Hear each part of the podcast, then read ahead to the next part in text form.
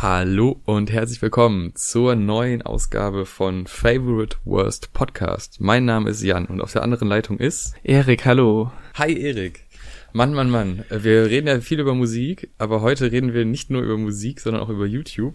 Und zwar oh. reden wir heute über Tubo und Rezo und deren kleinen Disput, sag ich mal. Da gehen wir genauer gleich drauf ein. Aber wir reden natürlich auch über die neuesten Alben. Eins ist nicht mehr ganz so neu, aber es muss auf jeden Fall erwähnt werden. Assume Form von James Blake. Außerdem reden wir über Y von Yesin. Und es stehen ja noch Hausaufgaben an, die ich natürlich fleißig, wie ich bin, gemacht habe. Ist aber schon ein paar Wochen her. Also der Lehrer war im Urlaub oder so. Mal gucken.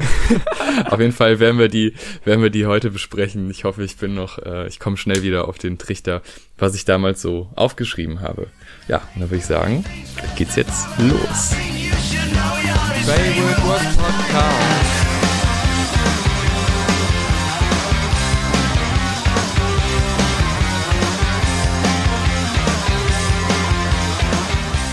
Und zwar geht's los mit Tubau und Rezo. Zur Erklärung, Tubau ist, äh, hat einen YouTube-Kanal, der re hauptsächlich bekannt ist durch Reaction-Videos zu Hip-Hop und ähm, Musik von Leuten, die auch über YouTube bekannt sind.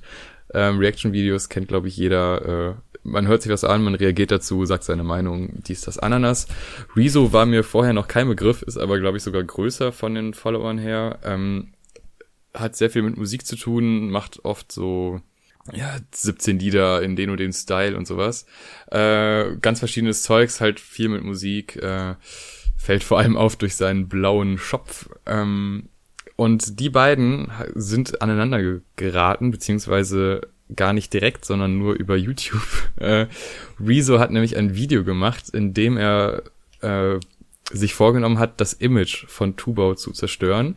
Nicht aus persönlichen Gründen, sondern aus äh, der Hinsicht, dass er ein Problem darin sieht, äh, dass diese Reaction-YouTuber sich als Experten darstellen. Im Fall von Tubau auch ganz extrem, weil er sagt, er produziert für Kollega oder hat für Kollega produziert, was nicht wirklich äh, richtig Korrektur, ist. Korrektur, er hat, er hat ja. Kollega produziert. Er hat nicht für ja, Kollega produziert, ja, er hat, hat Kollega produziert. Er hat ihn groß gemacht quasi. Also ja. wirkt wirklich, also er sagt es wirklich so. Es ist halt ähm, relativ offensichtlich, dass das Imagebildung ist, damit man besser dasteht und seine Meinung besser kundtun kann. Aber halt genau das stört Rezo und das, äh, um mal direkt mit unserer Meinung anzufangen, finde ich auch richtig, dass er das anspricht, weil das durchaus ein Problem ist, äh, wenn sich Leute als vermeintliche Musikkenner oder Musikexperten darstellen auch wenn sie es nachweislich nicht sind oder sich zumindest besser darstellen, als sie es wirklich sind, und dann halt über andere urteilen. Ähm, aber ein, einen Punkt, den Rezo in dem Video anspricht, und das ist, finde ich, der zentrale Punkt, ist die Unterscheidung zwischen Musiker und YouTuber, der Musik macht. Ähm, weil da Tuba auch explizit unterscheidet. Er nutzt dann diese Gänsefüßchen äh, bei Musiker, wenn es um YouTuber geht, weil sie für ihn keine richtigen Musiker sind. Ähm, Hast, was ist da deine Meinung zu? Würdest du da auch unterscheiden oder nicht? Also ich finde es auf jeden Fall generell krass, wie Rezo das aufgebaut hat, weil ich, ich hatte vorher so ein paar äh, äh, Kontaktpunkte mit ihm, wo mir so mal so ein, ähm, wenn Mathe-Lehrer, nee, wenn Lehrer Rap machen würden oder so Videos irgendwie in die Timeline gespült wurden, die ich dann so ein bisschen, ein bisschen cringig fand, ehrlich gesagt, aber natürlich gut produziert und alles. Ähm, und deswegen war ich halt von vornherein so ein bisschen, ja, okay, das ist jetzt in den Trends, viele reden darüber, hm, schau es dir mal an.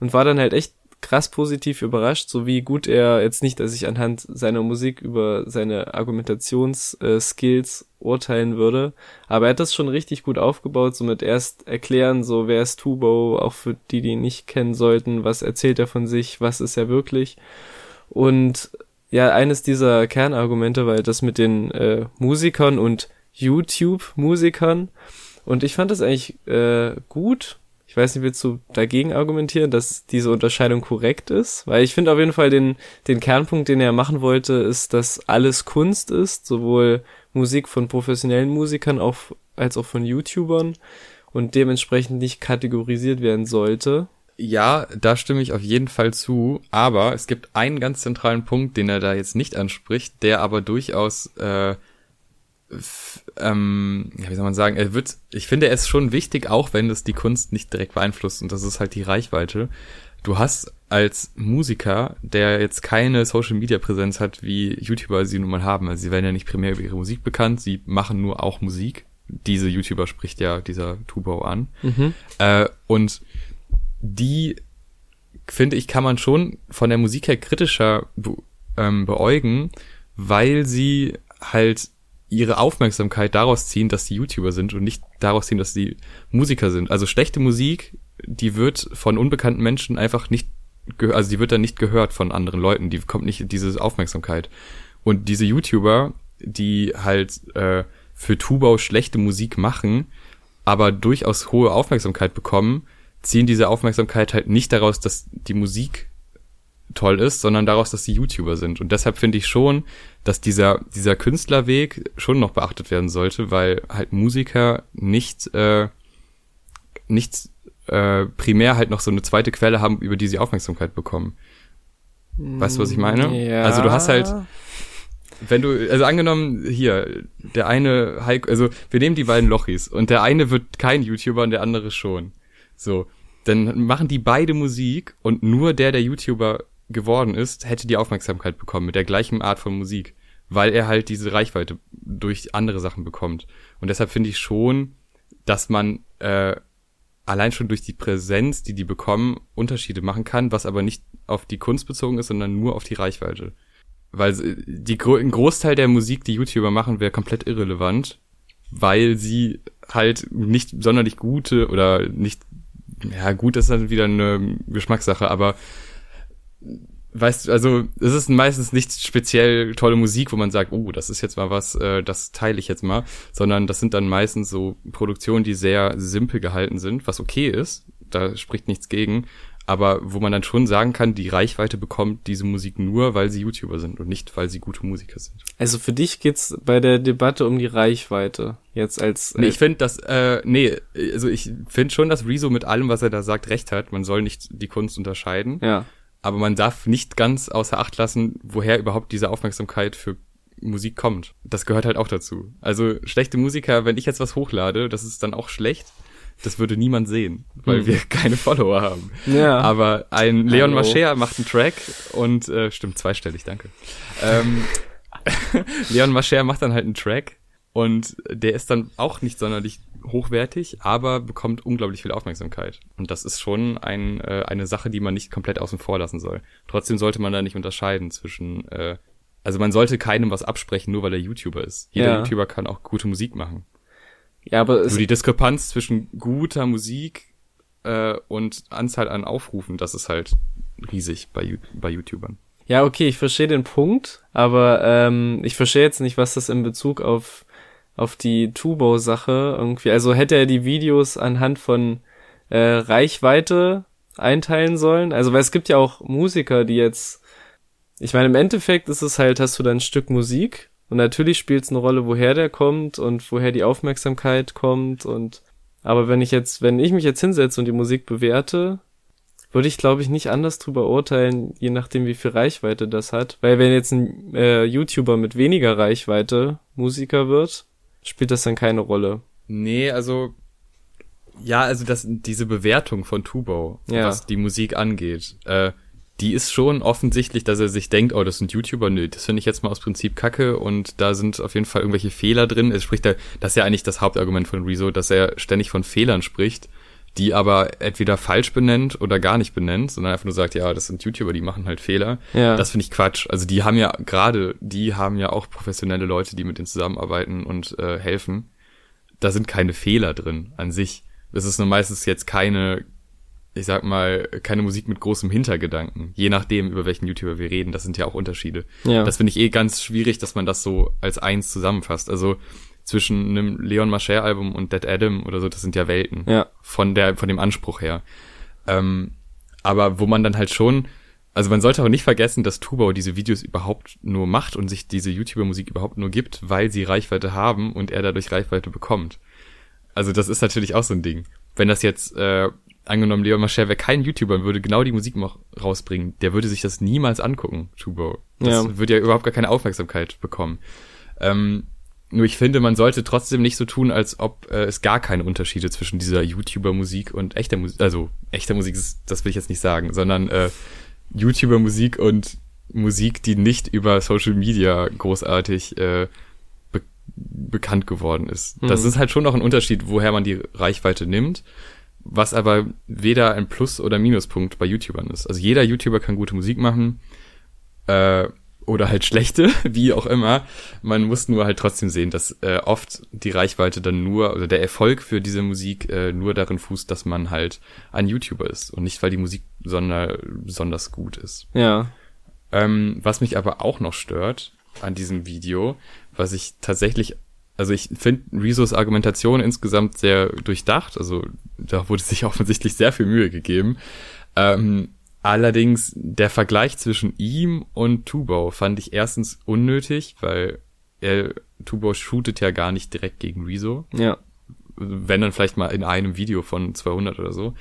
Ähm, dass er dann so darstellt, ja, ich habe mehr als 100 Lieder produziert in diesem Jahr und Tubau hat eins produziert oder was auch immer der Vergleich war. Also auf jeden Fall eine sehr krasse Diskrepanz und ich sehe nicht, wo da der Punkt drin ist. Also auch wenn er null Videos, äh, äh, wenn er null Musik produziert hat, wäre es trotzdem okay, dass er YouTube-Videos macht, wo er seine Reaktion aufnimmt. Also du musst nichts, du musst kein abgeschlossenes Musikstudium haben, um Reaction-YouTuber zu werden. Auch wenn er mit dem Image spielt, dass er schon äh, Musik produziert hat, was aber faktisch auch nicht ganz falsch ist. Nur durchaus krass übertrieben. Aber das spricht ihm ja jetzt nicht ab, dass er, also er hat ja durchaus Ahnung von Musik im Groben, oder? Ja, also ich nehme an, er, er meinte das so, dass äh, quasi das Problem war, dass Tubo sich quasi explizit nicht als Reaction-YouTuber aufgespielt hat, sondern halt gesagt hat, er ist Experte. Und natürlich könnte er Reaction-Videos machen. Also ich fand auch diesen, diesen direkten Vergleich, denn ich habe das gemacht, du hast das gemacht, fand ich ein bisschen komisch. Aber es greift natürlich den Leuten vor, die dann schreiben würden, ja, okay, du kritisierst den hier, aber wer bist du denn? So, die Punkte greift ja, es natürlich ein bisschen vor. Aber ich glaube, es ging ihm wirklich vor allem darum, dass Tubo halt nicht sagt, okay, ich setze mich hin und reagiere drauf, mal schauen, sondern dass er halt sagt, ich bin Experte und ich sage objektiv, ob quasi die Songs richtig oder falsch sind. Und äh, ich glaube, deswegen hat er ihn so in der Richtung hart angezählt, weil es gibt ja Reaction-YouTuber wie Sand am Meer und bei denen sind die Qualifikationen auch egal. Ich glaube, da war es halt nur der Unterschied, dass er gesagt hat, hier, ich bin Experte und ich bin richtig tief in dem Thema drin, was er offensichtlich nicht war. Ja, das stimmt, das ist auch der wichtige Punkt. Also es geht ja um das Image von ihm. Ja. Das steht ja auch explizit im Titel. Es ist trotzdem eine sehr unglückliche Wortwahl mit die Zerstörung. Ja, das also das ist, weil du weißt ja auch, es gibt ungefähr 20 äh, News-Kanäle, die darüber berichten und die dann eins zu eins diesen Wortlaut von Zerstörung nehmen und das Wort Image weglassen. Das ist offensichtlich ist es jetzt auch wieder passiert. Ähm, das ist halt so ein bisschen komisch, dass Rezo dieses Wort nutzt, ja. äh, aber auch nicht falsch. Ähm, und das, äh, also ich finde es sehr wichtig, dass er das anspricht, weil sich Tubau da schon dargestellt hat als Musikexperte und als objektive Meinung, der urteilen darf, ja. ähm, was halt einfach nicht stimmt. Also das ist, deshalb ist das Video von Rezo sehr, sehr richtig und gut. Ich finde trotzdem, dass er an manchen Punkten äh, ja so tut, also ich finde halt dieses, diese dieser Unterschied da zwischen YouTuber-Musik ist natürlich total affig, aber trotzdem ist es nicht komplett gleich. Also man, man kann dann schon noch sagen, dass es Unterschiede gibt. Diese Argumentation von wegen, ich habe mehr Musik gemacht als du, deshalb bin ich jetzt äh, Experte, soll natürlich was vorwegnehmen, ne, dass kein Hate kommt, ist klar. Äh, aber es ist halt in dem Kontext eigentlich gar nicht so wichtig. Trotzdem wirklich ein sehr durchdachtes, gutes Video von Rezo, was äh, sehr schön darstellt, was Tubau so alles falsch macht.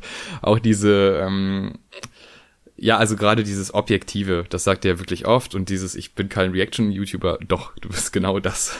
Das ist äh, dieser Endbegriff von Reaction-YouTuber ja. eigentlich. Auch nur, weil du, also du machst, der macht ja noch so ein paar andere Videos, aber ganz ehrlich, die kriegen ja nicht so viel Aufmerksamkeit. Also deswegen, äh, das ist auf jeden Fall gut, dass sich da die Szene auch so ein bisschen selber beobachtet quasi. Also das ist ja quasi aus der Szene kommt Kritik aus dieser YouTuber-Szene an anderen YouTubern und dadurch wird das so ein bisschen gerade gestellt. Denn dann kam mir das Video von Tubo ohne Cuts, was ich nicht verstanden habe, weil überlegst dir doch. Ja. Also, ich meine, wir machen es ja jetzt auch gerade ohne Cut, aber wir sind jetzt auch in der Reichweite, uns der davon abhängt, ob wir jetzt äh, Rezo abwehren können oder nicht. Und in dem Fall war das schon eine heikle Situation für Tubo, weil da hängt viel. Also wenn dieses Format nicht mehr funktioniert durch so ein Video, dann ist halt einfach die Karriere erstmal Schrott. Und weil der auch davon lebt, von YouTube, ist es halt durchaus wichtig, dass er darauf vernünftig antwortet. Hat er im ersten Video, würde ich sagen, nicht gemacht. Nee, also dafür, dass du richtig sagst, was alles dranhängt und worauf es eigentlich ankommt, fand ich die Antwort halt so lazy irgendwie. Und auch auf alles so halb eingegangen und widerspricht eigentlich genau dem, was, was Rezo auch so am Ende von seiner Zerstörung des Images ähm, gesagt hatte, dass er halt meinte, ja, er soll sich nicht für ein paar Punkte entschuldigen, sondern für alle und so weiter. Und er hat wirklich nur so, ja, auch hier dieses Sexismus-Ding da, wo ich da ein bisschen über die Kelly geredet habe, die kleine Maus. Das war doch nur für Entertainment, hallo? Und halt, das war halt so alles so ein bisschen abgewatscht und immer so ein bisschen, ja, er hat schon recht und Kritik ist auch wichtig, ich sehe es ja ein.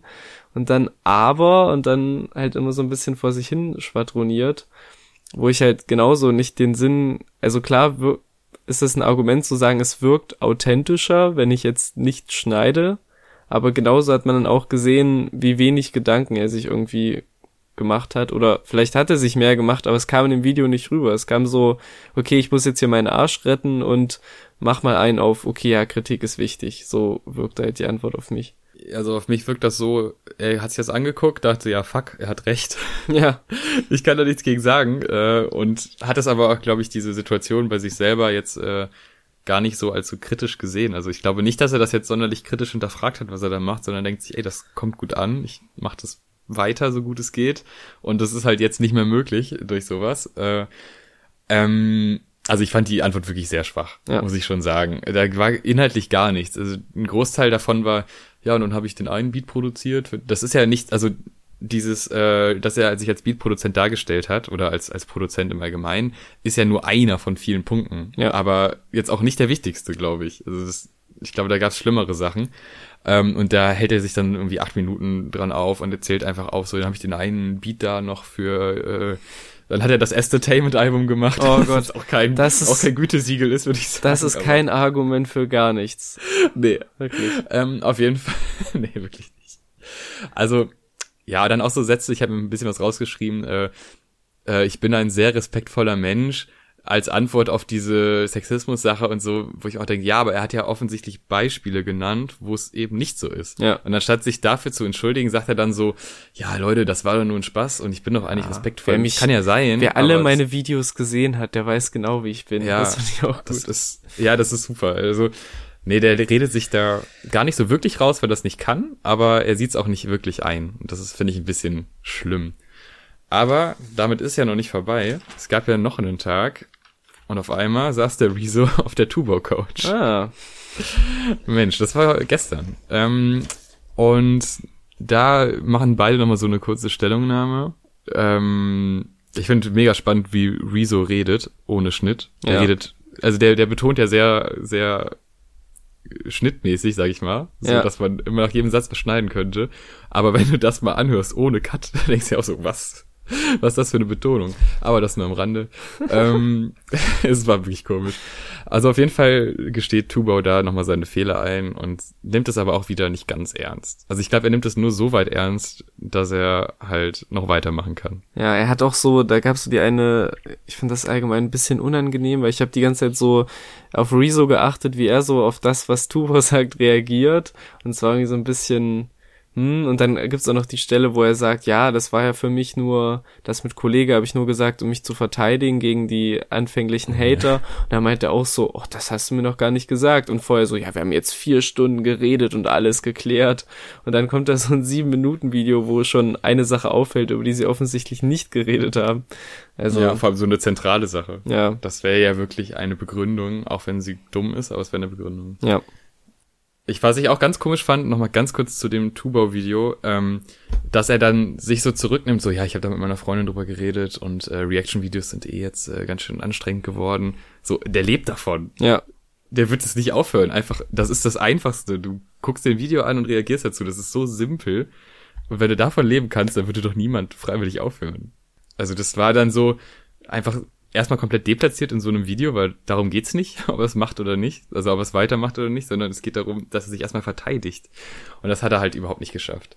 Aber hey, sie saßen zusammen auf der Couch, jetzt ist wieder alles äh, zumindest geregelt, ähm, auch wenn die Kritik, wie Rezo sagte, ja immer noch da ist und äh, sich nicht ändert, was ich auch gut fand. Aber man hat schon das Gefühl gehabt, dass Rezo so dachte, äh, während äh, Tubau geredet hat, so, naja, irgendwie war, er sah nicht zufrieden aus, sagen wir so. Ja. es war nicht so, dass er dachte, oh, er hat gelernt, sondern, äh, tja, ich glaube, da, da könnten noch ein paar Emotionen hochkommen. Apropos Emotionen. Kommen wir zum ersten Album. Assume Form von James Blake. Jetzt reden wir mal über richtige Musik. Nein, Spaß. Ähm, also, es war folgendermaßen. Ich muss sagen, ich bin vorbelastet. Ähm, ich bin nicht neutral in dieses Album reingegangen. Das kam ja Freitagabends um 0 Uhr raus. Und ich sag mal, der Donnerstagabend war sehr, sehr schön. Und dann war ich abends in der Bahn und war eh noch so emotional aufgeladen. Und dann, zack, kommt dieses Album. Und es hat mich so weggehauen. Das war Wahnsinn. Ähm, deshalb immer alle meine Aussagen über dieses Album, weil ich werde es gleich sehr hypen, äh, immer mit einem kleinen Fizzle Vorsicht genießen. Ähm, das Album geht los mit dem Track, der auch gleichnamig ist, also auch Assume Form und darum geht's auch genau darum. Es ist eigentlich selbsterklärend. Ähm, ich fand am Anfang, es ist noch so sehr unharmonisch und baut sich dann immer weiter auf. Ähm, also es gibt diesen Klavierlauf, der gar nicht so wirklich in den Rhythmus passt, äh, wo er dann halt, wo James Blake dann auch so halt äh, I will assume Form ruft und äh, das ist so ein bisschen, das kommt so plötzlich einfach rein, mitten in diesen normalen Rhythmus. Und das wirkt am Anfang sehr deplatziert, wird dann aber im Laufe des Tracks äh, noch durch weitere Instrumente und durch Hinzufügen und Wegnehmen von Drums immer schöner eingebunden. Und das ist ein, ähm, ja, ein sehr schöner Anfangssong, weil der halt auch viel Aussage über das Denken von James Blake und das äh, auch das musikalische Denken, also wie er was einbaut in den Track. Das macht er sehr deutlich in dem Track. Ähm, dann geht's eigentlich auch schon in die Hip-Hop-Schiene. Und zwar Mile High zusammen mit Travis Scott und äh, Metro Boomin. Und da merkt man ziemlich genau, wer was gemacht hat. Also Metro Boomin ist ja bekannt, ist ja bekannt für seine guten Drums und äh, ja, die hat, oft, die hat offensichtlich die Drums gemacht die Travis und James, die, die Stimmen, die harmonieren einfach mega gut. Also das ist wirklich so ein richtiger Slowbanger, so, das ist ein sehr, sehr schöner Track. Also der gefällt mir wirklich sehr gut. Ähm, auch so ein bisschen mainstreamig. Also mein James Blake sagt man ja nach, dass der schon so Azi-Fazi-Mucke macht und es ist, lässt sich zumindest bei den alten Alben auch nicht abschreiten. Ähm, aber ich finde, er hat jetzt in dem Album so ein bisschen mehr einen Sound gefunden, der nicht so anstrengend ist. Also wo man ja, äh, der ist also wirklich nicht so anstrengend, sondern äh, schon so klassischer gehalten, aber trotzdem immer wieder Elemente so äh, so wie so Ausbrüche. Und das äh, hat mir sehr gut gefallen, weil die alten Alben mochte ich auch, aber da war immer immer alles ein bisschen zu lang, immer ja. alles ein bisschen zu komisch und dann immer nur coole Momente. Und jetzt hat er immer so einen gesunden Grundbau in jedem Track und dann noch diese speziellen Momente dazu. Also ich, äh, auch wenn jetzt viele das Album nicht ganz so geil finden, ich finde, das ist besser als die alten. Äh, auch der Song danach, Tell Them, äh, mit einem Feature von Moses Sumney, der so eine weinerliche Stimme hat, die mir irgendwie ganz geil gefällt, weil die halt gerade so am, also der, der baut so auf, das ist so ein klassischer Trap-Song schön viel Aufbau, dann wo du denkst, jetzt kommt der Drop, kommt nochmal James Blake rein, was so ein klassischer James Blake-Move ist, so, wir ziehen's nochmal 30 Sekunden in die Länge, aber in dem Fall halt sehr geil und dann kommt der Drop und dann geht's auch ab und äh, auch mitproduziert von Metro Boomin, äh, ja, sehr geil, auch dieser Song. Ja. Oder? Also, also ich habe mit dem, ich habe am Anfang richtig Probleme gehabt mit dem Album. Ich finde, ich okay. kenne auch und mag seinen Style, aber wenn das sich so lang hinzieht teilweise, also ich fand den Intro-Song ganz schlimm, wirklich. Das, wie lang sich das alles hinzieht und nicht wirklich entwickelt und schon, es kommt was dazu. Und ich fand den wirklich erst, wie du sagst, am Ende, das Outro fand ich sehr schön, wenn dann so äh, seine Stimme mit denen aus dem Sample so verschmilzt und die eine Melodie singt. Genau. Da ging's dann los für mich. Aber vorher dieses vier Minuten lange vor sich hin meandere. Also ich finde, es wird auf dem Album auf jeden Fall besser, so viel kann ich sagen, aber so die ersten zwei, drei Tracks war ich wirklich so, oh Gott, das wird gar nichts für mich. Auch den Song mit Travis Scott. Es ist halt. Nicht? Nee. Das ist halt. Oh mein Gott. Also es ist schon halt, es ist schon ein Slow Banger, also der geht jetzt nicht auf die Nerven, aber es war für mich halt wirklich so ein, so ein mittelguter Travis Scott Song, wo dann irgendwie James Blake ein Feature drauf hat an ein, zwei Stellen und nur ein bisschen Produktion beigesteuert, so wirkt es halt auf mich. Da war ich auch so, ja gut. Es, es war halt für mich kein James Blake Song in der, in der Hinsicht, sondern halt wie so ein, weil auch Travis den ersten Part eröffnet und so, und dann dachte ich, ja, also die ersten beiden Songs hatten mich gar nicht, muss ich sagen. Ach krass, okay. Also ich finde, also zumindest Mile High hätte ich jetzt gedacht, dass der dich catcht. Nee. Einfach. Ähm, ich meine, der, klar, der, der, der Flow ist schon repetitiv, also immer hoch, hoch, runter, hoch, hoch, runter. Aber ähm, ich fand, das vor allem dieser Übergang zwischen Travis, wo der dann äh, zum Ende hin von dem er seinem ersten Part äh, relativ hoch Ja. geht mit der Stimme und dann steigt James aber halt sehr tief wieder ein. Und das ist so ein fließender Übergang. Das ist, äh, keine Ahnung, das kriegt mich jedes Mal. Und wo die dann beide zusammen singen, äh, bei der zweiten Hook, äh, auch sehr geil. Also keine Ahnung, der Song, also ich überlege ja den in die Playlist zu tun, aber gut. Hm. Nee, kannst du gerne machen. Ich sag ja, auch auch nicht, gemacht. ich sag ja auch nicht, dass der irgendwie beschissen produziert ist, auf keinen Fall. Nee, also, das geht ja gar nicht bei den drei Leuten. aber ich, ich, der, das ist halt ein okayer Travis Scott Song für mich mit einem James Blake Feature und gerade im Vergleich mit dann auch den Songs, die später kommen, kackt er halt echt ein bisschen ab und ich weiß nicht, also dafür ist der halt nur okay. Und ich habe halt richtig viel erwartet so, als ich in das Album rein bin. Und der erste Song hat mich ein bisschen kalt gelassen, wie gesagt, bis auf das Outro. Und dann kommt der, dann war ich so, hat er sich jetzt, also klar, er hat ja viele äh, Rap-Kollaborationen schon auf seinem, auf seinem Zettel, aber dachte ich so, Mhm. okay, wird das jetzt so eine, so eine Trap, Moody R&B-Platte mit so einem, mit so einem Travis Scott-Feature, aber es wird ja dann auf jeden Fall besser. Aber wirklich mit den ersten beiden Songs, nee. Ja, okay, dann, ich weiß, was du meinst. Also ich fand auch den ersten Song beim ersten, zweiten Mal hören auch nicht so toll. Mittlerweile schon, aber man, man gewöhnt sich so dran. Das ist so ein bisschen das Ding. Ähm, der Song danach, also nach Tell Them, also Into the Red, Mhm. äh, der ist dann wahrscheinlich eher was für dich, oder? Ja, das ist so ein, Ja. eines der ersten Highlights auf jeden Fall, auch wenn ich äh, diesen Vocal-Effekt im ersten Part nicht so mag, der, der seine Stimme so. Nicht? Nee, das, den fand ich weird. Das fand ich wirklich weird. Aber Das fand ich mega gut. Das habe ich extra aufgeschrieben. ich hab's klingt auch extra geil. aufgeschrieben, aber ja. Weil das ist eine richtige Diskussionsfolge hier. Oh. Das fandst du nicht geil? Nee, das, ah, ich weiß nicht. Ich, ich mag ja Vor auch. allem, wenn er nochmal ganz kurz, also bis, der macht das ja so, es ist ja sehr monoton, und dann kommt ja nochmal dieser eine Satz von Travis, und dann geht's hoch, und das ist super. Das ist doch super. Ja. Also ich mag dann so, wenn der Song weiter, sich weiterentwickelt, finde ich es auch gut, aber so im ersten Part dieser Vocal-Effekt hat mich irgendwie echt ein bisschen rausgehauen, weil ich bin dann so reingekommen und weil das Album, wie du auch schon gesagt hast, hat ein bisschen zugänglicheren Sound, könnte man sagen, was ja auch vielleicht mit dem mit dem übergeordneten Thema und so den ganzen Liebesrausch, der sich auf dem Album niederschlägt, zusammenhängt, dass natürlich auch das Album ja Li- Liebe ausstrahlt und ein bisschen bisschen eingängiger ist, aber deswegen war bin ich reinge bin ich into the red konnte ich auf jeden Fall genießen, aber dieser dieser Effekt hat mich irgendwie dann wieder rausgehauen. Okay, aber die Melodie hat dir schon gefallen. Ja ne? klar, also ich finde Die den finde Song, ich mega geil. Und dann auch die Streicher dazu am Ende, boah. die habe ich mir auch aufgeschrieben. aber ja, siehst du. Also vielleicht ist das ja auch eine Sache, weil du ja wesentlich tiefer drin bist im Album, die mich dann Ja. irgendwann noch abholt. Ich werde es auf jeden Fall auch weiter hören.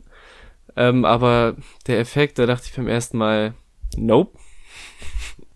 Ja, okay, das ist, ich meine, so, so Effekte sind ja auch meistens Geschmackssache. Also da, da trifft man entweder einen Nerv oder nicht. Äh, ja, der Song danach, der hat ja etwas weniger äh, Effekte, mhm. aber auch ein guter, oder?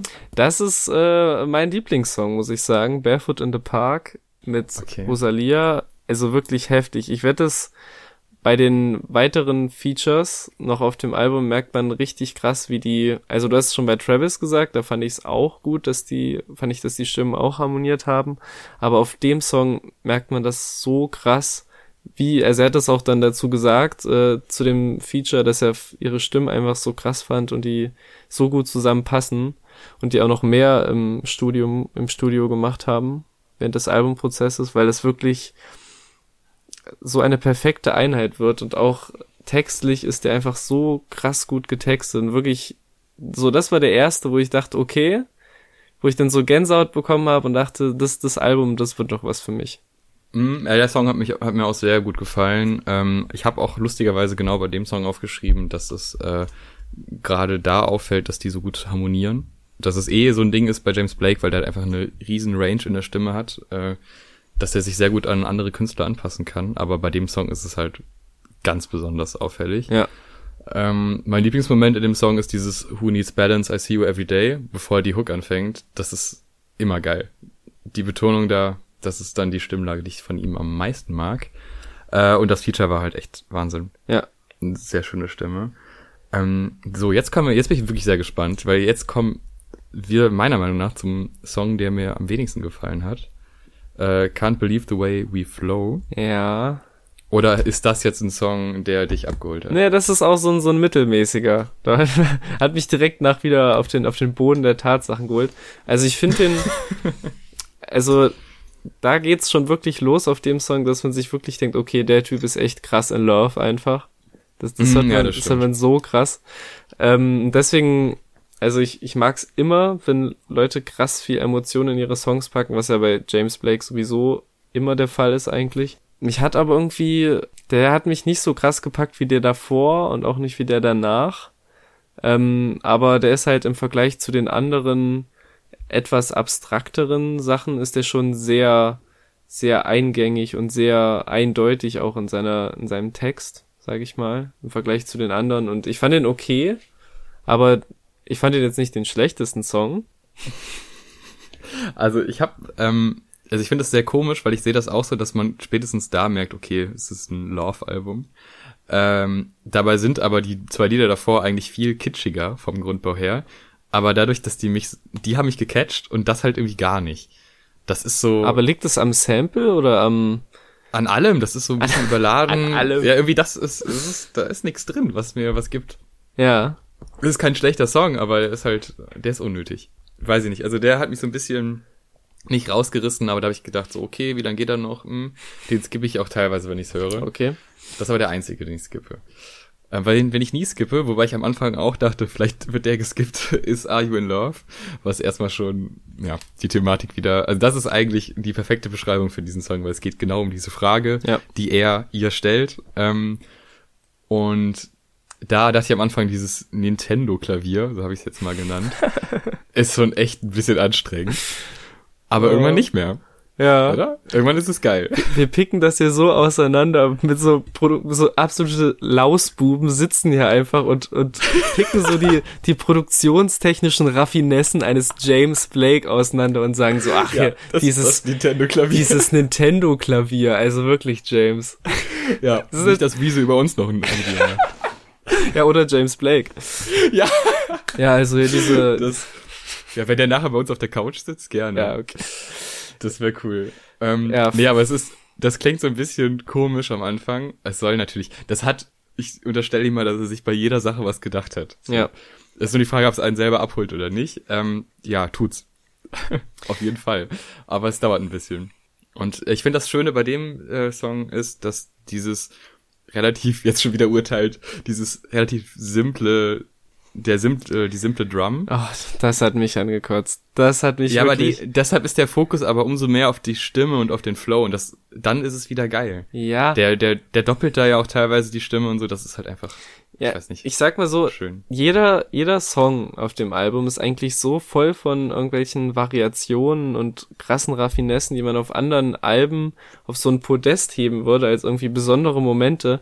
Und das Album ist durchgängig so krass gelayert und hat so, so viele Schichten so in der Produktion, dass es eigentlich fast schon negativ auffällt bei mir jetzt, wenn halt so Sachen kommen, wenn wirklich der ganze Song über vier Minuten dieses Drumpad dann im Hintergrund durchläuft.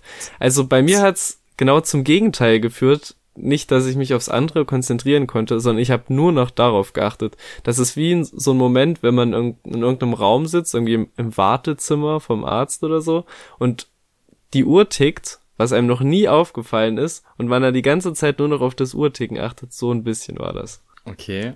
Und was sagst du dann zum Ende von dem Track? Weil der ist ja dann auf einmal so äh, unharmonisch. Also das ist ja irgendwie fast schon bedrohliche Sounds so zum Ende hin. Die, ich meine, da, das lädt ja zur Interpretation ein, oder? Mm, das habe ich so ein bisschen als äh, interessanten und äh, guten Übergang zum nächsten Song gesehen, weil der ja so ein bisschen Stimmt, das, ja. das düstere, der auf jeden Fall heraussticht, so in seiner düsteren Fasson. Äh, deswegen fand ich das, fand ich das Ende auf jeden Fall stimmig, aber dieses Drumloop hat mich, hat mich ein bisschen gelangweilt. Für James Blake Verhältnisse gelangweilt. Also hatte ich, Okay, der hohe Standard. ja, Ja, dann kommen wir mal zum nächsten Track. Ja. Mit einem sehr geilen Feature. ja. Ähm, Where's the Catch? Mit André, André 3000. André 3000, genau, wie der Deutsche sagt. Ja. Ähm, mega Aufbau und da, ich finde, da zeigt viel, ähm, James Blake halt das, was er auch auf ganz vielen anderen Hip-Hop-Alben schon gezeigt hat, dass er gerade, wenn es um Intros und Outros geht, halt einfach mega geil zu Hip-Hop passt. Ja. Äh, das war auf dem Black Panther Album schon sehr oft so und das ist jetzt, oh man, das war so gut. Also der Beat, der Beat fängt schon an, denkst du, okay, nice, der Beat ist gut. Das ist immer so das erste, was man checken muss, wenn man Rap hört, so, okay, der Beat ist schon mal gut.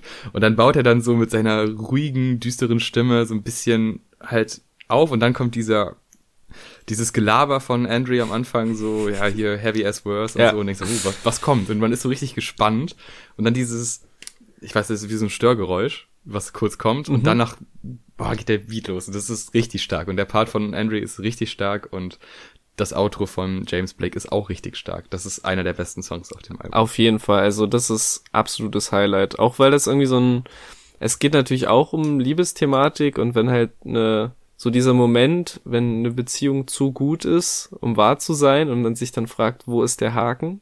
Finde ich auch einen sehr unschöneren deutschen Titel. Wo ist der Haken?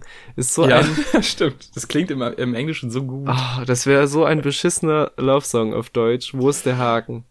Ja. Aber Ja.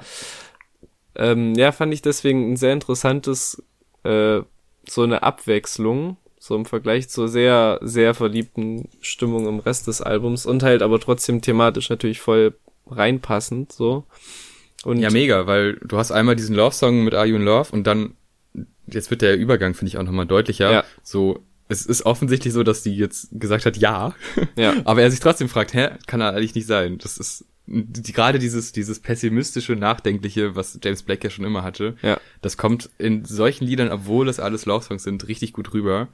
Ähm, und dass er davon irgendwann auch loslässt, das zeigt sich dann halt auch Richtung Ende des Albums. Ähm, was halt ein sehr schönes Konzept ist, wie ich finde. ja. Weil danach, ich finde, die zwei Songs danach können wir so ein bisschen zusammenfassen. I'll Come To und Power On. Ähm, einmal ist so mehr oder weniger, ach, du bist jetzt in der Stadt? Ja, da komme ich hin. Ach, du bist in der Stadt? Ja, da fahre ich auch hin. Ja. Wieso nicht? Und das ist halt so, so fast schon so bedingungslos folgen, äh, was aber irgendwie ganz sweet ist. Und ähm, Power On ist, finde ich, ein sehr heftiger Song. Den würde ich noch mal gerne ein bisschen mehr hervorheben. Ja. Jetzt gar nicht musikalisch, ist jetzt nicht so spektakulär, aber äh, gerade der Text ist halt wirklich heftig. Äh, vor allem die erste Line mit I thought I might be better dead, but I was wrong. Äh, so simpel geschrieben, aber so eine heftige Aussage. Ja. Irgendwie, das, das äh, zieht sich durch den ganzen Song, weil dieses, dieser Aufbau, I thought, hm, hm, hm, but I was wrong, äh, zieht sich ja durch diesen Song. Und das ist äh, ein sehr schönes Konzept, für, wie ich finde. Gerade so zum Ende wird's ja dann noch so Mantra-mäßig, wo er dann nur noch so Power On sehr oft sagt und äh, ja, weiß nicht, der hat mich auch gecatcht. Also, den fand ich auch inhaltlich wirklich krass. Einfach so diese, diese ganzen Vorstellungen, so die er vom Leben hatte, oder die, glaube ich, viele vom Leben hatten und haben, die sich dann so einfach mit der Beziehung so schlagartig ändern, dass man einfach so, das wie so eine, wie so ein erleuchtender Moment ist oder so eine erleuchtende Phase, in der man krass viele Dinge lernt und äh, quasi neue neue Regeln aufstellt und lernt halt nicht auch manchmal so ein Arschloch sein zu müssen und sein, sein Ego runterzuschlucken. Und äh, gerade von einem James Blake ist einfach äh, super gut getexteter Song, der auch, obwohl er vermutlich gerade weil er so simpel getextet ist vom Aufbau, einfach richtig gut funktioniert und auch richtig gut in die Platte passt. Ja, vor allem auch dieses, ähm, also er berichtet zwar sehr viel über sich, aber dann sagt er auch so, und da, wo ich am wenigsten wollte, dass du guckst, ne, hast du halt weitergemacht und mhm. sowas. Also der bezieht das ja auch auf sie und wie sie gehandelt hat. Und das ist, äh, finde ich, auch nochmal ein Element, wo er sich quasi, wo er so flüchten wollte von diesem Ganzen. Ja. Weil er halt diese Selbstzweifel hat und was auch immer und sie dann aber halt weitergemacht hat und das halt genau das war, was er gebraucht hat, um an solche Erkenntnisse zu kommen. Sehr, sehr schöner Song. Ja. Ähm, dann sind nur noch zwei da und einer davon ist schon länger draußen. Mhm. Äh, Don't Miss It kam vor Ewigkeiten raus. Ich glaube, ähm, gefühlt vor Ewigkeiten. Im Mai, Mai letztes Jahr oder so. Irgendwie sowas, ja. Ja. Äh, mit so einem Video, wo er einfach nur den Text ins Handy schreibt. Mhm. Ähm, ja, spannend da ist halt dieser Stimmeffekt. Ich weiß nicht, wie man ihn nennt, aber ähm, dass halt die Stimme so es hört sich an, als ob die vorwärts und rückwärts gleichzeitig laufen würde, irgendwie. Wie so eine Zerrung in der Zeit. Das hat er auch schon mal auf dem Track uh, If the Car Beside You Moves Ahead gemacht. Der kam aber unabhängig von irgendeinem Album raus. Und äh, würde halt, der Effekt wird halt in Don't Miss It auch genutzt. Äh, auch ein sehr schöner Track. Da merkt man auch so ein bisschen diese Experimentierfreudigkeit von ihm. Ja. Am meisten fast schon. Und äh, enden tut das Ganze mit, äh, okay, Lullaby My Insomniac, ähm, da kommt er so ein bisschen so zur Ruhe und ist mit, also auch wieder, es ist auch wieder ein Love-Song, also er redet sehr viel über sie und über Schlafen. Ja. ähm, aber wo es wirklich dann um Schlafen geht äh, und um Einschlafen und sowas. Ähm, aber das ist, finde ich, so, der erste und der letzte Track, der bilden so die Klammer. Am Anfang war der noch so sehr zerstreut und hat den Wunsch, so Form anzunehmen und äh, und durch dieses Loslassen in dem letzten Track zeigt sich so ein bisschen, dass er quasi durch sie seine Form gefunden hat. Mhm. So habe ich es jetzt mal interpretiert und äh, das zieht sich ja durchs ganze Album eigentlich. Ja, ich finde es ein, ist jetzt kein epischer, spektakulärer Closer so, aber ich finde es einfach super stimmig im Vergleich zum Rest des Albums. Und äh, selbst wenn es nur ohne Konzept dahinter, äh, also wenn deine Interpretation nicht zutreffen würde, ist trotzdem und das wirklich nur ein äh, Einschlafhilfe, eine Einschlafhilfe für seine, für seine Lebensgefährtin ist, dann ist, funktioniert er trotzdem gut. Also ich habe es noch nicht ausprobiert, ob man zu dem Song gut einschaffen kann, aber ich kann ich kann es mir gut vorstellen, weil das Ich finde, du solltest deiner Freundin diese Geräusche äh, ins Ohr flüstern. In den verschiedenen Stimmlagen. Das wäre gar nicht ganz süß. Ja, ich glaube, das funktioniert äh, sehr gut. Ja. Und er ist einfach äh, super minimalistisch, aber schön und äh, sehr gut zu Ende gebracht, das Album. So beruhigend irgendwie. Das, ja. Das hat so ein, am Ende hat man so eine beruhigende Stimmung und dann, ja, dann ist es halt auch vorbei. Und, und was sagen wir jetzt so zu dem Album insgesamt? Äh, ich sage, das kommt in die Top Ten des Jahres. Mal in meine. Ja. Äh, und du sagst wahrscheinlich eher nicht. Ich muss noch ein paar Mal drüber schlafen. Hahaha. Haha. äh, ja, nee, ich, ich, mir hat's auch sehr gut gefallen. Nur halt mal schauen, vielleicht legen sich ja noch die anfänglichen Probleme mit den wortwörtlich Anfangssongs, aber gutes Ding. Äh, auch irgendwie interessant, dass es so nur um ein Thema geht eigentlich, nur in Anführungszeichen und wirklich richtig viele Facetten einfach abgearbeitet werden, ohne dass man jetzt irgendwie sagt, ach, jetzt kommt der nächste kitschige Love-Song, weißt du, sondern halt viel zum Thema Liebe drauf ist, ohne dass es irgendwie sich wiederholt oder also es ist wirklich sehr gut geschriebenes Album, sehr gut produziert, auch wenn ich nicht mit jeder Entscheidung zufrieden bin. Ja, also noch ein abschließender Satz, dann gehen wir auch zum nächsten Album. Ähm, was ich ganz schön finde, dass man quasi diese Entwicklung von den alten Alben zum neuen Album, äh, weil früher war das nicht so love-lastig, es ging ja. zwar auch um Liebe, aber ganz oft eher die negativen Seiten von wegen äh, ähm, man, man geht wieder auseinander, man kann nicht verstehen, wieso sowas passiert und so weiter. Äh, oder man ist sel sehr selbstkritisch und dass er jetzt quasi durch dieses Album erstmal seinen Sound gefunden hat, der nicht mehr so sehr experimentierfreudig ist, aber halt seinen Sound. Ja. Und gleichzeitig noch seine Liebe und das passt irgendwie ganz gut. Ähm, ob der nächste Künstler genauso verliebt ist wie James Blake, das weiß ich nicht genau. Man ahnt es ab und zu, aber ich glaube nicht so krass wie er. Ähm, und zwar geht es jetzt wieder um den guten alten Deutschrap mit Yesin und Y. Es ist das Solo-Debüt äh, vom, vom Rapper Yesin, der vorher mit Audio 88 als Audio 88 und Yesin unterwegs war, jahrelang. Und halt mega interessant, dass halt äh, jemand, der so lang Musik macht, äh, jetzt erst sein Debüt abliefert. Ich glaube, also mindestens zehn Jahre bringt auf jeden Fall schon Mucke raus und das ist halt wirklich eine lange Zeit. Und um das schon mal vorwegzugreifen, das ist direkt zum Jahresbeginn ein wirklich krasses Highlight, ein unfassbares Debüt, dem man halt irgendwie die lange Erfahrung auf jeden Fall anmerkt, die er schon hat mit Musik und aber auch andererseits die Freiheit, nenne ich es mal, anmerkt, äh, dass er endlich, nicht, dass das vorher jetzt ihn krass gestört haben muss, aber wirklich eigene Entscheidungen treffen kann und komplett macht, worauf er Bock hat. Ähm, y ist sehr persönlich auf jeden Fall und gibt mir richtig viel Hoffnung für ein gutes Musikjahr im Allgemeinen, aber auch ein gutes Deutschrap-Jahr, weil es jetzt mit den ganzen letzten Releases auch so ein Duell-Album war auch persönlicher als äh, so des, des Durchschnitts Deutschrap-Release und vielleicht ist es ja ein Trend, der sich dieses Jahr fortsetzt und den dieses krasse Album äh, gestartet hat. Und ich weiß nicht, möchtest du Track by Track durchgehen oder? Ähm, also ich habe nicht zu jedem Track eine großartig durchdachte Meinung. Ich meine, bei James Blake war das jetzt schon ziemlich lang. Ja. Äh, aber mach wie du magst. Also da lasse ich dir alle Freiheiten. Also ich lauf nur mit. okay.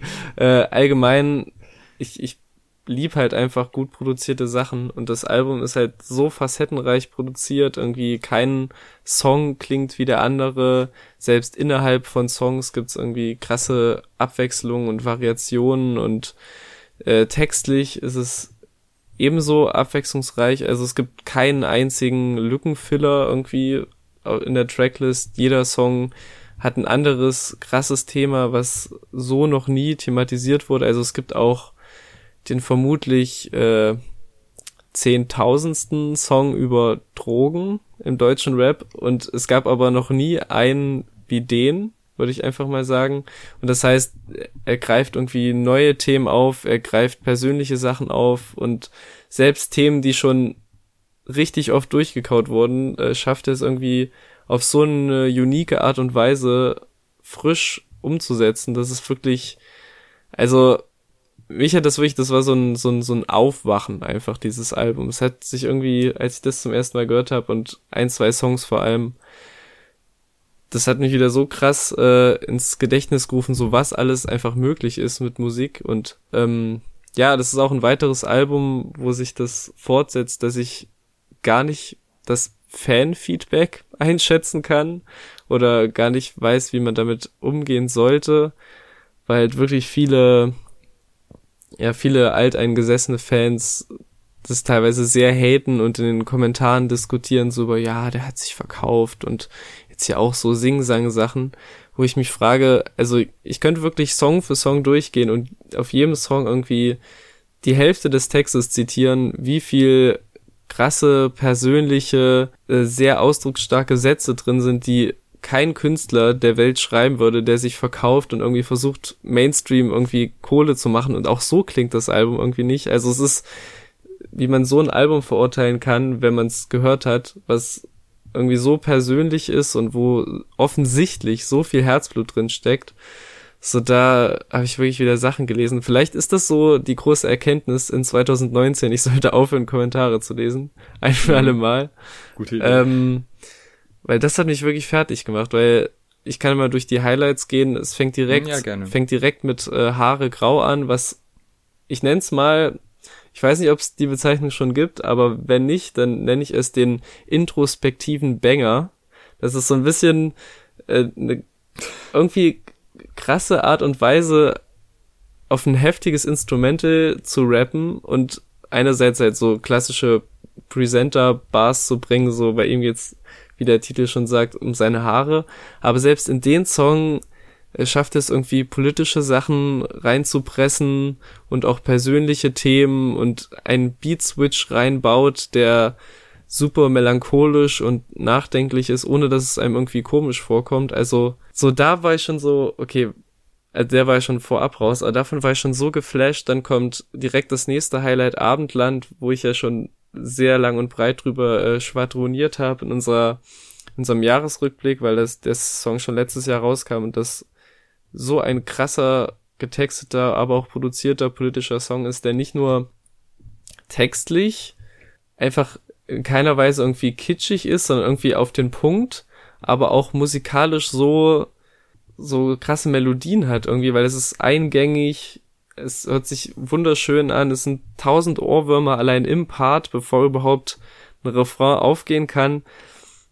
Und der vereint einfach so viel gute Sachen. Dann nächstes Highlight auf jeden Fall nie so mit Madness, wo es so um äh, das, das Leben, weil auf dem vorherigen Song geht es um die Liebe zu Musik 1985, was auch eine besondere Liebeserklärung an Musik ist, die halt nicht so die positiven Seiten beleuchtet, das fand ich ganz interessant, sondern eher so die Schattenseiten zeigt, so auf was man verzichten muss, wen man vielleicht äh, im Stich lässt oder also wie man seine Prioritäten halt setzen muss. Und direkt danach kommt halt dieser Niso-Track, der halt perfekt daran anschließt und äh, wo es darum geht, dass man, okay, jetzt bist du Vollzeitmusiker, okay, und jetzt? So, was, also, wie gestaltest du dein Leben? Äh, wie schaffst du es, alle Sachen unter einen Hut zu bringen? Und man merkt, dass er einerseits so immer drauf geschissen hat und drauf scheißt, was alle anderen mit ihrem 0815 Lebenslauf machen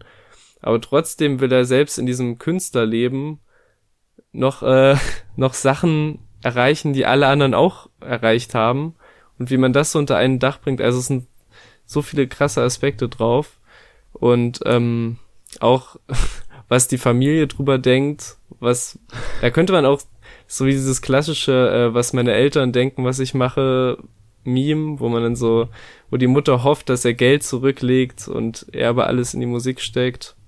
Ja, stimmst du mir so weit zu? Sind das, sind das gute Songs? Ähm, geht so.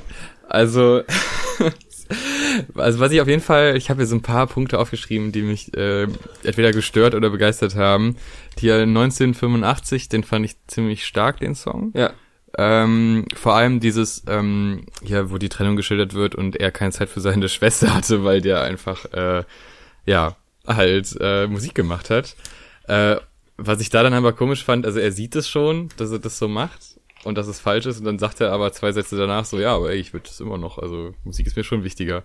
Und das ist halt so, weiß ich nicht. Äh, also er hat es ja eigentlich schon analysiert, dass es dumm war, dass er keine Zeit für seine Schwester hatte, weil er vorm Laptop hing und Musik gemacht hat. Und man kann auch, glaube ich, in seinem Leben das beides hinbekommen, also Musik machen und sich um die Familie kümmern. Das fand ich so ein bisschen ja, das war keine Ausrede für nix. Das war halt seine eigene Zuflucht, so dass die Musik das ist. Also, mhm. ne, da kann er von seinen Alltagsproblemen flüchten. Aber damit kann man, glaube ich, nicht rechtfertigen, dass man dann irgendwelche Familienmitglieder nicht beachtet. Ähm, was ich aber, also ich fand den Track auf jeden Fall stark. Den fand ich auch von der Hook irgendwie ganz cool, vom Aufbau und äh, vom Beat. Äh, ich finde so ein paar Sachen also vielleicht ist es auch echt durch dieses ganze, also ich habe wirklich die letzten, weiß nicht, zwei Wochen nur James Blake gehört und der ist halt einfach musikalisch so heftig. Ja. Und dann hast du so ein, äh, ein Jessen, der halt äh, auch guten Rap macht, aber dann äh, zum Beispiel bei Keine Kugel, ne? Dieses, wo er dann Zielscheibe singt und am Ende so, also irgendwie so, so auf und ab und oh, das macht mich irre. Das klingt so schlecht, keine What? Ahnung. Ja, das klingt doch kacke. Nein. Doch, das, das klingt nach irgendwie JBW oder so. Oh, okay. What the f Ich hab Nee, also ich wirklich, ich, ich fand das manchmal so unharmonisch alles, aber insgesamt ist es halt doch textlich immer ganz geil. Also, er ist jetzt kein Weltklasse-Sänger, ja. so, aber ich... Auch kein Mittelklasse-Sänger. Mir ist das, mir ist kein einziges Mal, also vielleicht weil ich aufgrund aller anderen Sachen so geflasht war und bin, das weiß ich nicht, aber mir ist wirklich in keinem einzigen Moment habe ich irgendwie gedacht, ja, das hätte jetzt aber besser singen können oder so, ich weiß nicht. Mir ist das wirklich gar nicht negativ aufgefallen irgendwie. Ja, ich weiß nicht, irgendwie habe ich mich dran gestört. Also zumindest bei diesem Wort Zielscheibe, boah. ähm, aber wie findest du denn keine Kugel? Also findest du das inhaltlich cool? Also es geht ja da so um Instagram-Emos, sag ich mal. Also die, die klassischen, äh, ich krieg Likes durch Depressionen. So, also ich bin ein trauriger Mensch, hab äh, ein Tränentattoo und mach so eine harte Zeit durch, aber like mich trotzdem mal, weil ist doch cool auch. Ähm, was ich ganz komisch fand, also ich fand es inhaltlich irgendwie ganz lustig, so, aber die haben ja oft so Sozialkritik. Ja. Äh, die, also da ist ja auch das äh, Feature von Audio 88. Ähm, und das fand ich auch gut von beiden. Und dann kommt Casper rein, wo ich dachte so, puh, äh, beleidigst du da nicht gerade auch so ein bisschen deine Zielgruppe zu einem gewissen Teil? Also ich kann mich an sehr viele Menschen aus meiner Schulzeit erinnern, die genau auf dieses Instagram-Trauer-Klischee äh, eingehen und gleichzeitig Casper-Fans sind. Deswegen fand ich das so ganz, ganz äh, merkwürdig. Ja. Fast schon. Auch wenn ich mir vorstellen kann, dass Casper das selber scheiße findet, dass er solche Fans hat. ja, das ist äh, interessant. Ja, vielleicht ist er sich ein Stück weit bewusst, dass er auch Fans hatte oder hat. Auf jeden Fall den krassen Hype XOXO-Zeiten auf jeden Fall, auf Genau. die das zutreffen würde. Aber das hält einen ja als Künstler nicht davon ab, trotzdem zu sagen, wenn man das scheiße findet. Also, so, es geht ja, also klar ist das ein Aspekt des Songs und ich finde halt, dass alle äh, drei so ein bisschen so einen anderen Take auf diese ganze Sache haben und es halt nicht nur darum gibt, sondern generell dieses Thema ist, so äh, echte, ehrliche Menschen zu finden in so einer oberflächlichen Social Media Bubblegum-Welt und das ist halt so ein Teil davon und das halt, weil er auch viel so so Partygänger und äh, Hauptsache man wirkt so, als hätte man gute Laune anspricht in seinem Part. Also ich glaube, das ist halt ein Teil davon und es ihm vielleicht auch bewusst, dass Leute zu seiner Zielgruppe gehören, die das, äh, auf die das zutrifft, aber hat jetzt mich in dem Moment nicht gestört. Ich bin noch nicht so Ja, auf, also ich muss ja auch, bin auch nicht auf da den Gedanken sagen, gekommen. Ja. nee, das war halt so, das ist mein Casper-Klischee. Ich meine, da kommen wir später noch zu. Mhm. Ähm, aber auf jeden Fall, ja, das ist aber auch ein guter Song. Ich finde auch Y, also den letzten Track finde ich sehr stark. Auch musikalisch ist der irgendwie voller von den Beats als sonst. Und die politischen Tracks, also Abendland und Deutschland, äh, finde ich zumindest Abendland sehr gut. Deutschland finde ich so ein bisschen, ja, okay. Also bei Deutschland könnte ich verstehen, wenn man sagt, der ist nicht perfekt gesungen, aber ich finde, das, Ja, das, das, das das gehört auch da zu dem Appeal dazu. Also Ja, ja. ich finde da, das ist halt so eine, also erstens finde ich, das sollte die offizielle deutsche Nationalhymne werden. Weil es halt wirklich- Wahrscheinlich, ne? Aber Es ist ein bisschen unwahrscheinlich, aber der Song ist so genial, weil halt in der ersten Hälfte so alles, alles Allmannhafte abarbeitet, so die Autobahn kenne ich in- und auswendig und hier die, die äh, Teppiche von den Hotels in irgendwelchen ostdeutschen Kleinstädten von mir aus. Und ich habe deinen Grünkohl gegessen und dann die halt dieser geile, ich sag mal, bittersüße Bruch, bei dem der Song einerseits musikalisch aufblüht und schöner wird, aber gleichzeitig die Frage gestellt wird, warum bist du trotzdem so ein Arschloch zu mir, Deutschland? Und das fand ich ein, also ich verstehe, dass man das vielleicht musikalisch sagt, oh, da stört mich jetzt aber der Gesang, aber so von der, auf der konzeptionellen Ebene fand ich das äh, so krass getextet auch, so wie alles andere. Und was ich aber noch zu eine Kugel sagen muss, ja, bitte. hat, hat dich nicht auch dieser, dieser Beat weggeblasen, als er da, Boah, das ist ganz gut, ja. Alter. Ich also, also ich, Ja, doch. ich bin der- der fast ganz im, also im positiven Sinne aus dem Fenster gesprungen. Also ich, es war wirklich so kurz vor Riot gehen einfach, als der Beat zum ersten Mal gedroppt ist, dachte ich so, Ja. Echt? what? Ja, doch, der ist schon, der ist schon gut, ja. Wenn auch da diese Snares so geil, äh, ich weiß nicht in welchem, was das für ein Rhythmus ist, aber so leicht arrhythmisch so klackern und dann kommt die 808 rein. Bruder.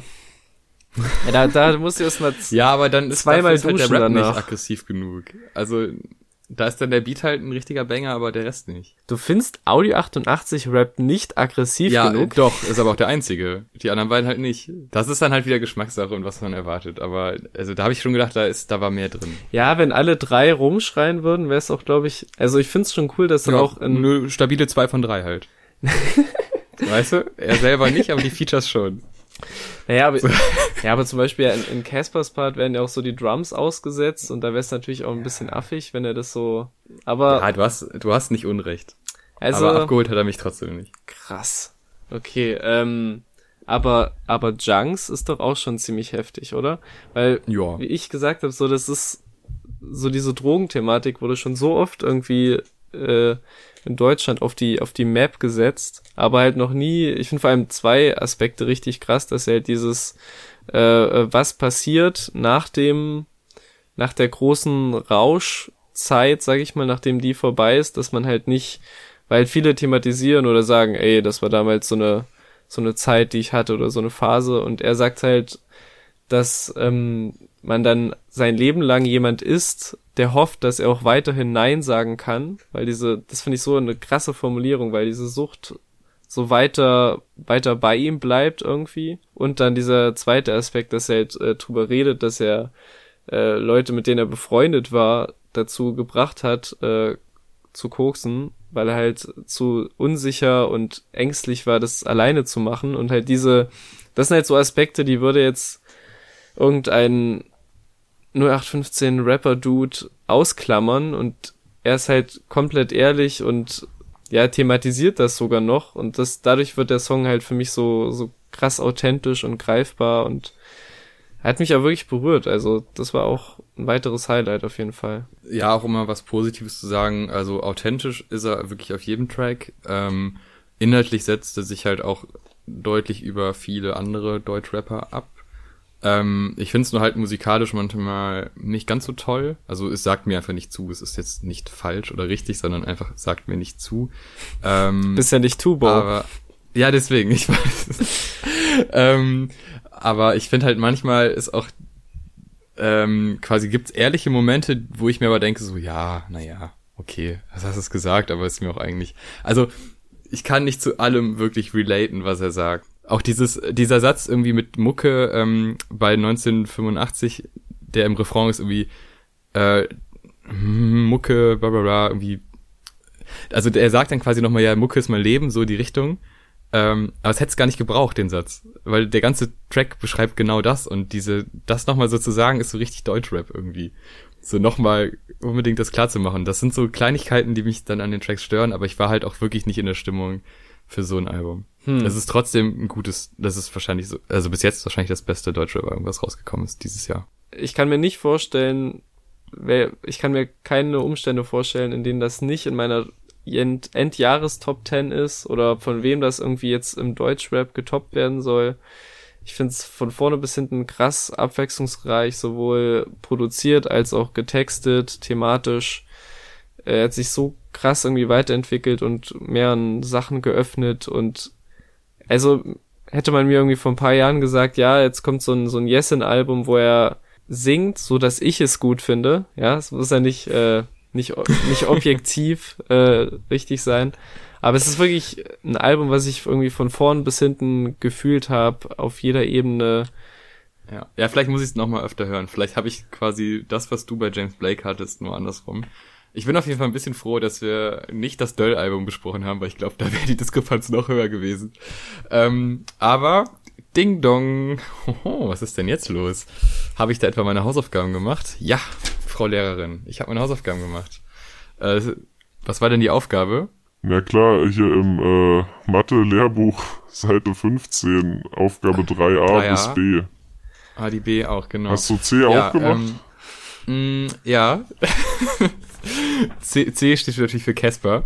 Äh, ich habe auch die L, L, D und T gemacht. Also, lang lebe der Tod. Was ein Album. Wahnsinn, Mensch. Äh, um mal das vielleicht beste Intro des Tages anzusprechen, weil das finde ich schon, das könnte man Casper geben, weil im Verhältnis zu den anderen beiden Album, Alben, äh, mega Intro. Ja. Ich, ich war ja durchaus skeptisch, ähm, als du gesagt hast, Casper, hör dir das mal an, weil, ne, Hinterland und so. Naja, geht so alles, ist alles okay, aber irgendwie geht mir die raue Stimme manchmal auch auf ein bisschen auf den Senkel. Aber in dem Fall überhaupt nicht. Äh, mega geiles Intro.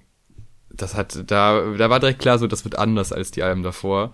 Und das ist mal ein Statement, dass man äh, als so erfolgreicher Künstler, muss man auch mal sagen, der ist ja für deutschen Musiker sehr, sehr erfolgreich. Ja. Auch ein sehr mutiger Schritt, da dann den Stil so ein bisschen zu switchen, ein bisschen in die düstere Richtung zu gehen. Äh, ja, düster haben wir ja auch in den letzten Folgen schon rausgefunden.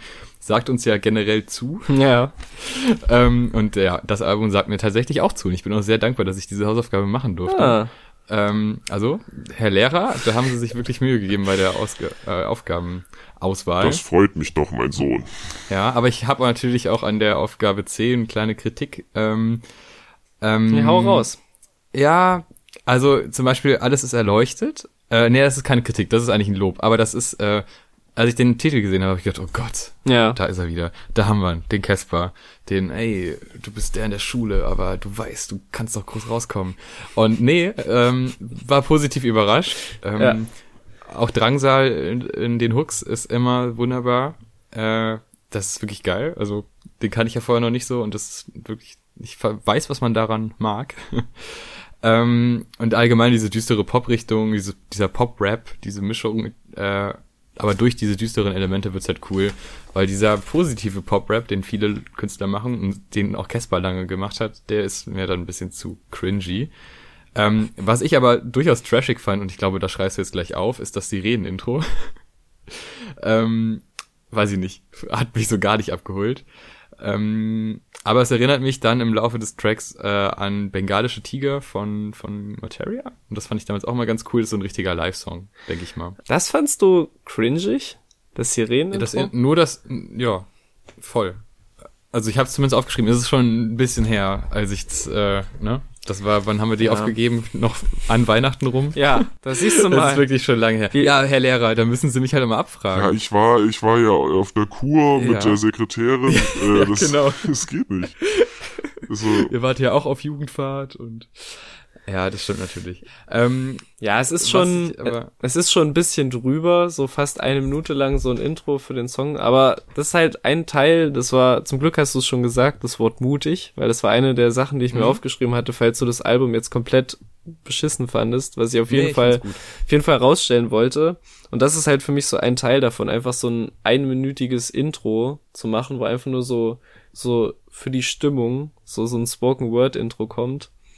Es ist, also ich verstehe, Ja. dass man es drüber findet, aber es hat so für mich in die Atmung irgendwie reingepasst, wie in so einem dystopischen Zukunftsthriller, wo so eine Durchsage kommt, bevor es komplett eskaliert. Ich finde auch äh, Lass sie gehen sehr gut. A zum J-Feature war schon so ein bisschen erwartbar, aber geil. Was überhaupt nicht erwartbar ist, äh, ist Portugal the Man.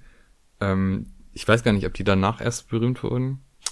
Oder ob die da schon, ich glaube, die müssten eigentlich da noch gar nicht so die große Nummer gewesen sein, oder? also die Story ist ja folgendermaßen. Oh, jetzt kommt der, packt der Lehrer wieder Anekdoten aus. Ja, super. Ja. Also auf jeden Fall äh, hatte Casper Kontakt mit denen und war dann in Amerika auf deren Tour und hat dann irgendwie da mit denen gechillt und sie hatten die glorreiche Idee, hey, geh doch als Voract mit uns auf Tour, sodass dann äh, der deutsche Rapper Casper als Voract von Portugal the Man mit durch Amerika gereist ist und da haben die sich wohl irgendwie so Demos gezeigt gegenseitig, ähm, wo er dann halt diese Skizze, die jetzt dann das Instrumental von Lassie Gehen geworden ist, besonders krass fand. Und deswegen kam das Feature halt so zustande. Aber ich glaube auch auf jeden Fall, dass es äh, vor der äh, Feel It Still, ja, ne? Das ist der ja, krass, müsste- genau. der ja. Grammy Award Winning Song geworden ist. Aber ich glaube, es war auf jeden Fall vor dem krassen Hype, ja. Naja, ähm, war auf jeden Fall ein guter Track und wen haben wir denn da noch? Deborah fand ich, äh, ja, spannendes Thema. Äh, kann ich jetzt nicht so fühlen, aber ist auf jeden Fall anschaulich beschrieben. Es geht ja, ja viel um Depressionen und äh, ja, das hat er schon, ist schon ein guter Track. Ähm, allgemein ist ja viel so Probleme mit Erfolg, Probleme mit der Industrie oder Kritik an der Industrie und auch an den Medien zu einem Teil. Ja, Ähm, was natürlich ganz spannend ist, weil der ja selber all diese Sachen durchmachen musste durch seinen großen Erfolg. Also ich meine, gerade wenn man hier in NRW wohnt, eins live, äh, da war Casper gefühlt, weiß ich nicht, der Inhaber des Radiosenders. Lief eine Zeit lang einfach nur noch Casper ja. gefühlt, wirklich so jeder dritte Song irgendwie. Ähm, und das ist schon, also man wusste ja auch damals schon, dass er eigentlich mit dieser ganzen Industrie so ein bisschen Probleme hat. Äh, hat nur sehr Musik gemacht, die gerade in diesen Zeitgeist gepasst hat. Ja. Jetzt ist es ein bisschen aus dem Zeitgeist raus, sag ich mal, aber dafür mehr persönlich, ein bisschen reflektierter und wirklich ein gutes Album. Mhm.